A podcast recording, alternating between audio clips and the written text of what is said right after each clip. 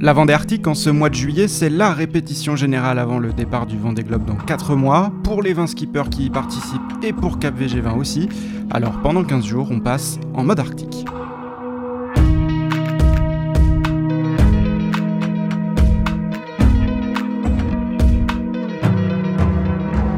Aujourd'hui, mercredi 15 juillet, épisode 12, enregistré depuis les Sables d'Olonne, où hier soir c'était ambiance fumigène et champagne.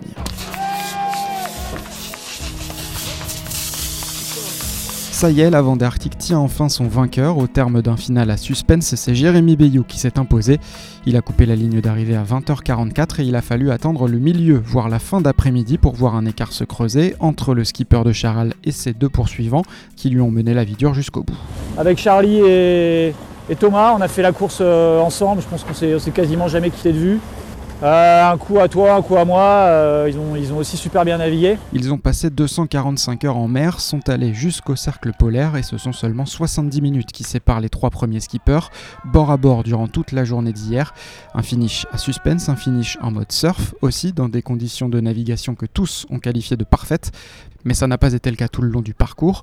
Au moment de remonter le chenal, hier soir, l'heure était au bilan pour Jérémy Bayou. Ah, c'était un format inédit, quoi. Euh, un parcours qu'on n'avait jamais fait, euh, forcément avec pas mal d'inconnus et de pression. L'inconnu du parcours, l'inconnu de savoir si, euh, si toi et ton bateau êtes déjà prêts pour le, ben, pour le Vendée, parce que c'est demain.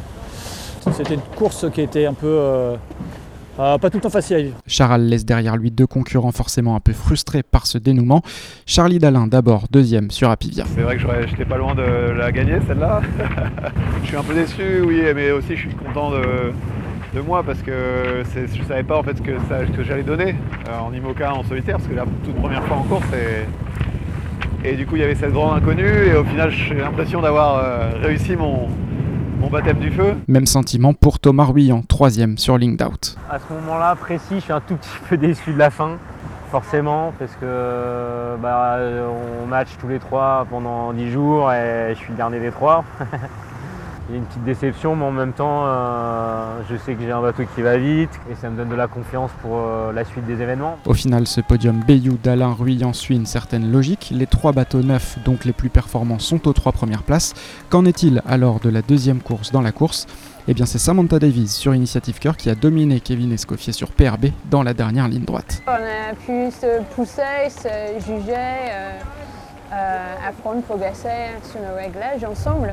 On est resté beaucoup plus en contact et ça c'est usant. C'est bien parce qu'on euh, progresse et on apprend, mais euh, c'est fatigant aussi.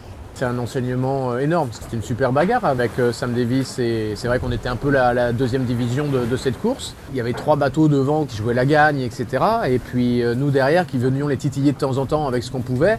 Et après, on jouait, aussi entre nous. quoi. Les arrivées se sont succédées tout au long de la nuit. Yannick Bestaven 6e, Boris Herman 7e, Giancarlo Pedote 8e, Fabrice Amedeo 9e, Kojiro Shiraishi 10e. Au final, 10 foilers dans le top 10. Le premier bateau sans foil est 11e, c'est celui de Maxime Sorel, juste devant Clarisse Kremer. Voilà donc le classement qui s'est dessiné au terme de cette Vendée Arctique passionnante. Il n'est pas encore tout à fait complet, il reste des bateaux en mer et on va les suivre jusqu'au bout, bien sûr. Donc on se retrouvera demain, toujours depuis les Sables d'Olonne, pour un nouvel épisode. À demain!